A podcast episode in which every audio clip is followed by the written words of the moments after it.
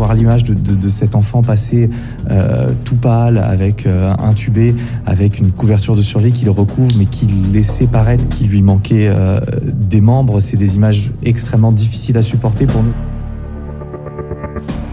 Bonjour, je suis Fabien Andrian Narissoa et le journaliste que vous venez d'entendre, c'est Maxime Brandstatter. D'ordinaire, il travaille au service police-justice sur les procès et les faits divers. Avec Sébastien Savoie, journaliste reporter d'images, ils reviennent de trois semaines de mission en Ukraine, à Zaporizhia notamment, où échouent les rescapés qui fuient la ville martyre de Mariupol. Bienvenue au service reportage de BFM TV. Salut Maxime. Salut. Salut Sébastien. Salut. D'habitude, dans ce podcast, on commence par demander où vous êtes, mais on a la chance de vous avoir avec nous. Vous venez de revenir. Alors, la première question, c'est comment ça va, vous deux? Bon, ça va plutôt. On essaie de, d'atterrir petit à petit. Quoi. C'est vrai que on est encore, enfin, moi, en tout cas, je suis encore un peu là-bas dans ma tête. Donc, euh, j'essaie tout doucement de, me refaire à la vie ici. Je revois des amis, euh, la famille, tout ça. Euh. et on essaie de, de moins en moins penser à ce qui se passe là-bas et aux gens qu'on a rencontrés là-bas. Parce qu'on le disait, Maxime, en introduction, tu es journaliste au service police-justice. Toi, c'était ta première mission en zone de guerre. Ouais, bah c'est faire des reportages en zone de guerre, comme beaucoup de journalistes. Je pense que j'en ai rêvé euh, quand j'étais étudiant, etc. Mais euh, j'avais fait un peu le deuil en rentrant en police-justice, une matière qui me passionne et donc forcément moins amené à aller à l'international. Et là, il y a eu cette actu énormissime qui est la guerre en Ukraine, qui, euh, qui mobilise quasiment euh, tous les effectifs de BFM TV. Et donc, je me suis porté candidat et, j'ai eu la chance d'être sélectionné. Tu as fait équipe donc pendant ces trois semaines avec Sébastien. Toi, tu avais déjà fait quelques missions à l'étranger notamment. Oui, et notamment, j'ai une histoire aussi avec l'Ukraine parce que j'ai suivi pas mal d'histoires là-bas c'est-à-dire qu'en 2014, j'étais à Maïdan et j'ai suivi le, mouvement euh, qui y avait sur la place. Euh, ensuite, je suis allé dans le Donbass, euh, voilà, filmer les affrontements là-bas et notamment bah, quand il y, a un avion qui, a été abattu. et là, j'y étais déjà retourné avant que la guerre se déclare, bah, il, y a, y a, mois et demi à peu près, bah, voir comment les Ukrainiens se préparaient à tout ça, comment ils vivaient cette menace qui pesait. cela dit, à ce moment-là, à aucun moment on se disait que la Russie allait attaquer. On n'y croyait absolument pas.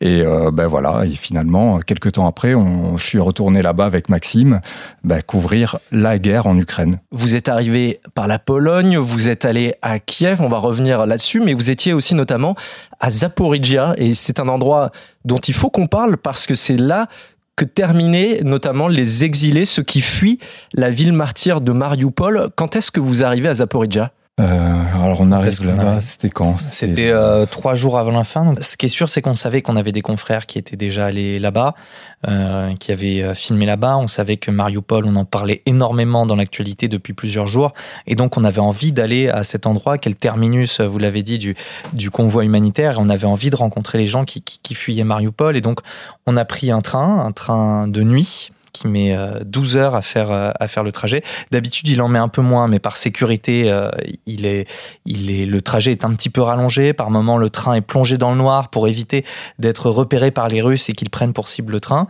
Et donc, on voilà un trajet de 12 heures et on était dans une ville loin de Kiev à rencontrer les réfugiés. Ce qui est très particulier, c'est qu'il n'y a plus d'équipes de journalistes qui sont à Mariupol pour documenter ce qui se passe parce que c'est trop dangereux. La ville est vraiment pilonnée. Donc, quand on est à Zaporizhia et qu'on retrouve les les exilés qui viennent de Mariupol, on est en première ligne pour recevoir leurs témoignages et des témoignages qui sont parfois euh, très durs, quoi qui sont parfois très durs et surtout qui sont très nombreux en fait. La plupart, on a commencé la journée en étant un centre commercial en fait en périphérie de Zaporizhia et qui est un peu le, point de contact avec le convoi humanitaire. Donc tous les jours, c'est des flots de voitures et de bus qui arrivent, euh, des voitures qui sont parfois cassées parce qu'elles ont été euh, bombardées soit dans la ville, soit dans le convoi humanitaire. Et euh, ce qui est assez surprenant, c'est qu'on arrive là-bas, on a nos, nos gilets pare-balles avec écrit presse et il y a une foule de gens qui ont envie de nous parler, qui ont envie de nous raconter des choses, qui sont tous euh, encore une fois, je suis pas psychologue, mais ils sont tous en syndrome post-traumatique. En tout cas, ils ont l'air. Ils, tremblent un peu. Ils racontent de manière déconstruite des histoires horribles, ce qu'ils ont vécu, comment ils ont perdu des membres de leur famille, comment ils ont vu des, des, des, des gens estropiés devant eux par des tirs de mortier. en fait, on est obligé d'accueillir tout ça, d'essayer de, de, de, faire le tri sans les brusquer, d'interviewer certaines personnes. Et, Et on est confronté en fait à l'horreur de Mariupol, aux gens qui sortent de Mariupol et qui euh, nous racontent comme ça, euh, de manière très brute, tout ce qui se passe. Et c'est, il faut savoir l'accueillir. Quoi. Un témoignage très fort que vous avez recueilli tous les deux, notamment, c'est celui de Vlad. Vlad, il, a fait partie d'un convoi qui venait de quitter Mariupol. La vitre était complètement brisée et est tombée sur ma grand-mère. Quelques dégâts matériels seulement. Devant lui, dans un autre véhicule, un enfant a eu moins de chance. Sa mère hurlait. J'ai vu qu'une de ses jambes était uh, complètement sectionnée. Ce qu'il raconte, effectivement, c'est très dur. Et on en parlait tout à l'heure avec Sébastien avant d'entrer en studio. Votre fixeur, à ce moment-là, la personne qui vous guide sur place et qui fait la traduction, est en première ligne avec toute cette violence et toute cette horreur. Complètement. En plus, bon voilà, c'est un Ukrainien qui, qui est engagé pour son pays. Et la manière pour lui de s'engager, c'est justement de nous accompagner dans notre travail et de montrer ce qui se passe. Alors lui, ben voilà, il va nous aider à, à caster des gens, euh, c'est-à-dire ben voilà, voir à qui est-ce qu'on peut avoir en interview qui veut bien témoigner face à la caméra. Euh, donc ça veut dire qu'il discute avec énormément de monde, euh, qui prend beaucoup de témoignages très très durs avec des gens qui finalement peut-être derrière vont lui dire je veux pas passer à la caméra, je, veux pas le raconter. Donc ça veut dire que lui prend beaucoup plus de témoignages et en plus c'est son pays. Donc tout ce qu'il reçoit, il le ressent d'autant plus fort parce que nous on a quand même cette barrière aussi de, la langue où il faut qu'il nous traduise ce que, ce que les gens disent. Donc il y a, y a ce filtre là et en plus il y a le filtre lui du fait qu'il voit encore plus de témoignages, plus de monde. Donc oui, c'est, on le voyait sur son visage, c'était quand même très très dur pour lui. Ouais, c'était très dur. Hein. Plusieurs fois, plusieurs moments dans des interviews, je, je voyais vraiment des, des, grosses larmes couler sur ses Il continuait malgré tout son rôle de traducteur, d'intermédiaire entre mes questions et, et, la réponse de l'autre. Mais ça a été difficile pour nous, mais sûrement beaucoup plus dur pour lui, oui ce qu'il faut bien se représenter, c'est que votre fixeur, on ne parle pas de quelqu'un qui a une expérience, qui fait que des terrains de guerre, etc., qui est très expérimenté. Il a, je crois, 21 ans, c'est ça? Oui, il a 21 ans. C'est un jeune qui, habite son pays, qui a une histoire euh, compliquée avec son pays parce que ben, il était parti, euh, sa famille était partie en 2014 au moment de Maïdan. Il est venu en France, donc c'est comme ça qu'il qu'il a appris la langue française et euh, c'est pour cette raison-là que bon, voilà, on, l'a utilisé comme fixeur, on l'a employé comme fixeur pour qu'il nous fasse les traductions. Et donc il était, ça faisait un an et demi qu'il était revenu dans, son pays, puisque profondément ancré en lui, il sentait que ben voilà, il fallait qu'il revienne en Ukraine. C'était son pays. Et, donc, bah voilà, il s'est retrouvé là euh, à faire. C'était pour la première fois qu'il faisait le rôle de fixeur. Et ça a été pour nous euh, vraiment un très très bon fixeur. Mais effectivement, émotionnellement, c'était très dur pour lui, ça c'est certain. La première journée, donc, c'est dans ce centre commercial où sont recueillis euh, les exilés. Ensuite, comment se déroule la suite de votre parcours à Zaporizhia? Alors, c'était la, la, matinée, du coup, dans ce centre commercial. Et l'après-midi, on est allé dans, dans un hôpital, un hôpital pour enfants qui est, qui est dans la région et qui accueille les enfants qui ont été euh, blessés à Mariupol ou, dans le convoi humanitaire. Euh, donc rentrer là-bas, déjà, ça a été un petit peu compliqué parce que euh, beaucoup de journalistes voulaient rentrer, ils n'avaient pas forcément le temps pour accueillir tout le monde, mais d'un autre côté, c'était très très important qu'on montre, qu'on montre par les images ce qui se passe là-bas et, ce que fait la guerre, ce que font les bombardements dans une ville. Donc après quelques négociations, ils ont accepté qu'on rentre. Et je vous l'avais dit, ça a été dur quand on a accueilli les réfugiés de Mariupol au centre commercial, mais là, c'était vraiment encore un cran au-dessus. On est arrivé dans, dans le, sous-sol où euh, sont soignés les enfants. Euh, on a pu rentrer, enfin pas tous parce qu'ils voulaient accueillir seulement certains journalistes. Donc euh, c'est Sébastien qui a pu rentrer pour filmer une petite fille qui a été blessée par la guerre. Je pense qu'il en parlera juste après. Et nous, pendant ce temps-là, avec Lénaï Guiriec qui était avec nous et le fixeur, on est resté dans le couloir. Et là, même principe qu'au centre commercial, on a beaucoup de mamans qui ont défilé pour nous raconter les histoires, pour nous raconter comment leur enfant avait eu des blessures de guerre, s'était pris une balle de Kalachnikov dans le visage, avait perdu une jambe, avait perdu un bras.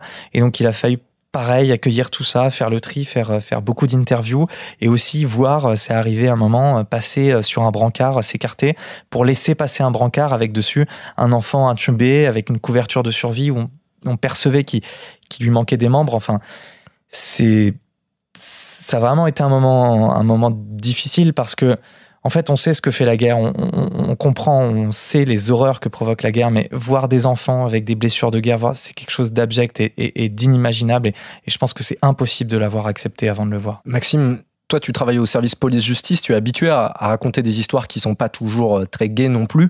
Là, comment est-ce que tu fais le tri pour pas aller trop loin forcément dans l'horreur et en même temps rendre compte vraiment de ce qui se passe dans cet hôpital pour enfants? Euh, J'avoue que déjà j'essaie de avant de faire le tri, on essaie déjà de d'accepter ce qu'on peut accepter, de filmer ce qu'on peut filmer, d'entendre ce qu'on peut entendre. Et, euh, et, on essaie juste d'être factuel et de d'essayer de faire comprendre ce qui se passe là-bas sans, sans verser euh, forcément euh, dans l'horreur. Donc, euh, mais j'avoue que hum, effectivement, en police-justice, on voit beaucoup d'horreur, des photos de, de, cadavres, de fusillades, machin. J'en reçois régulièrement sur sur des applications cryptées, etc. Mais Là, c'est des enfants en fait. C'est des enfants, c'est des, des, des, gens innocents qui ont rien fait, qui voulaient juste euh, fuir leur ville ou alors euh, se cacher et qui qui se sont fait prendre dans des. Enfin, c'est impossible, c'est inimaginable et c'est impossible d'accepter ça. On va écouter un extrait de ce reportage euh, dont tu parlais à l'instant avec cette petite fille donc que toi, Sébastien, tu as interviewé à l'hôpital pour enfants de Zaporizhia. Je suis tombée par terre, j'ai fermé les yeux, j'ai bouché mes oreilles. Après, tout est devenu noir quand j'ai repris conscience, j'ai senti la douleur et des gens m'ont emmené pour m'aider. Moi, quand je l'ai vu en préparant ce podcast, quand j'ai vu votre reportage qui était flouté en, partie, je me suis dit waouh, là le JRI à ce moment-là qui lui a tout sous les yeux, pas flouté, qu'est-ce qui doit se passer en lui quoi quand il filme ces images? Alors effectivement, quand, j'arrive dans la pièce, je, vois cette, euh, cette fille de, de, 15 ans qui est allongée sur son lit, qui a effectivement le, bras avec euh, des, structures métalliques euh, qui lui maintiennent le bras et on voit effectivement qu'il y a du sang. Et surtout, on, voit la couverture qui lui couvre les jambes et on voit bien qu'il lui, manque une jambe. En fait, elle, n'a plus qu'une jambe. On voit qu'elle a aussi le, le visage un peu tuméfié. Et c'est vrai que quand on arrive là, on se dit bon, ok, alors là j'y suis. Bon, elle, accepte déjà notre présence. Hein, de toute manière, c'est elle acceptait avant pour qu'on puisse rentrer. Et là, on se pose la question, on se dit bon, qu'est-ce que je peux filmer? Comment je peux filmer? Bon, effectivement, elle a une couverture qui, lui cache le bas du corps, donc bon, ben voilà. Alors là, on se met au travail, donc on, prend des plans, et je suis accompagné d'une fixeuse locale à Zaporizhia, euh, et donc ma, je me dis qu'est-ce que je peux lui poser comme question? Et tout ça doit aller très vite parce qu'on peut pas rester non plus très longtemps dans cette chambre-là. Donc ben voilà, au début, je lui dis ben demande de lui comment elle va.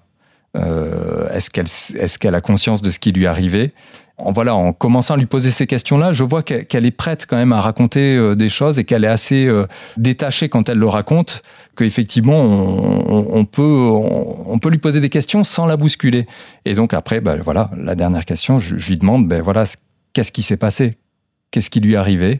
Et donc là, elle, le raconte avec des, mots très forts, mais effectivement sans s'arrêter, en, en, racontant euh, tout ce qui lui arrivait. Et voilà. Et après, ben, on continue à faire quelques plans pour, euh, ben voilà, parce qu'il faut quand même on travaille en télé, donc il faut quand même des images, il faut illustrer tout ça. Alors effectivement, on, à la diffusion, ils ont choisi de flouter le bras, mais effectivement, moi j'avais quand même fait attention aussi à pas faire de gros plans sur des, euh, des blessures, des choses comme ça, euh, qui, pouvaient être effectivement heurtants pour tout le monde, mais en même temps, il faut montrer la réalité de ce que c'est. Vous êtes rentré il y a quelques jours, vous avez pu retrouver vos amis, votre famille.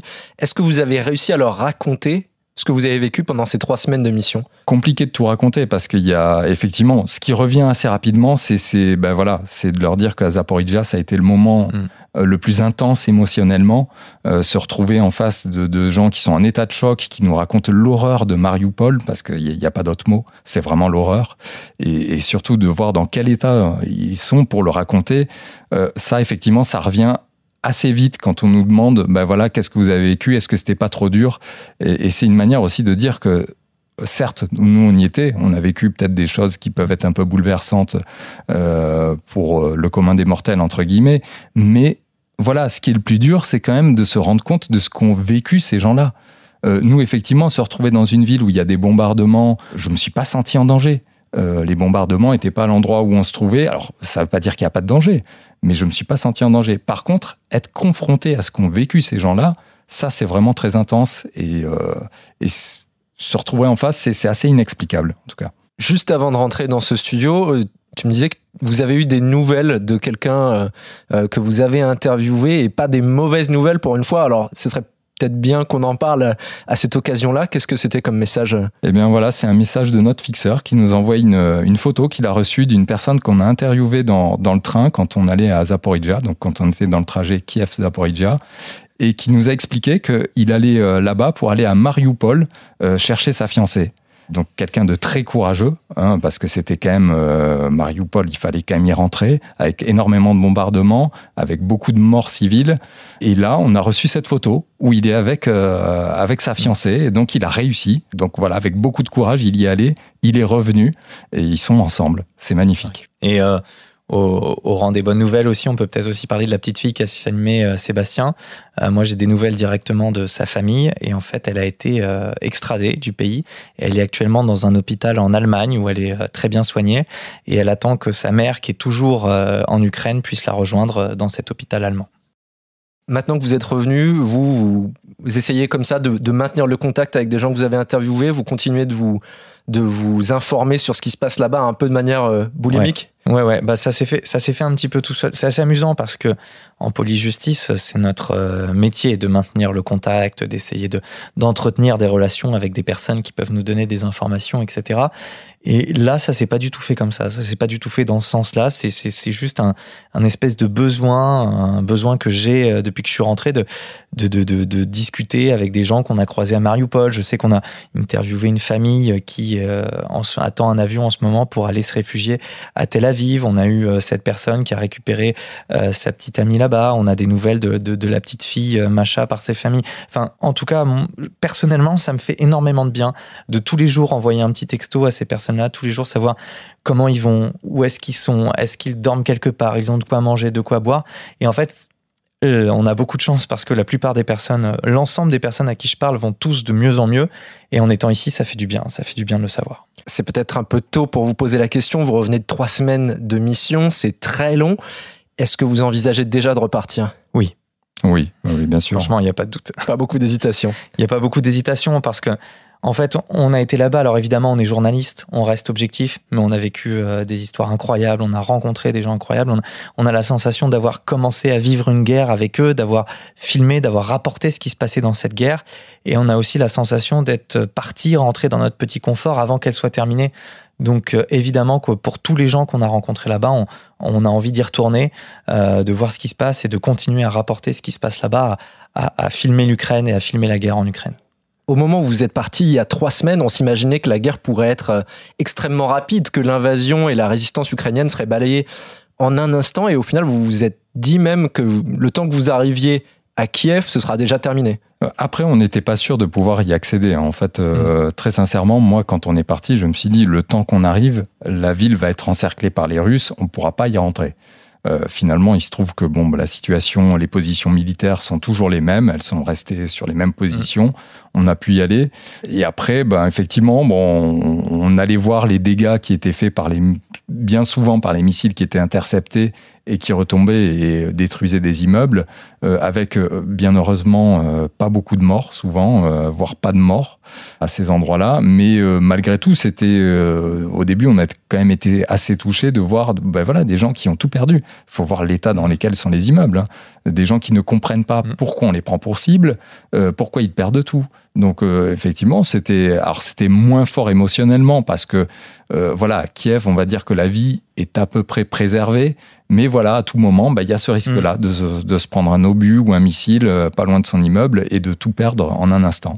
Et c'est ça qui était, je sais que c'est ça qui a été un peu dur euh, pour moi et pour euh, Lénaïque Guiriec qui était avec nous également au début. Moi, pour Seb, qui a l'habitude de ces terrains-là, c'est qu'au début, quand on y va, on a cette espèce d'imaginaire où on fantasme un peu quelque chose et on se dit, je vais dans un endroit où il y a des bombes qui tombent, où j'ai incroyablement plus de chances que d'habitude de mourir d'une façon violente.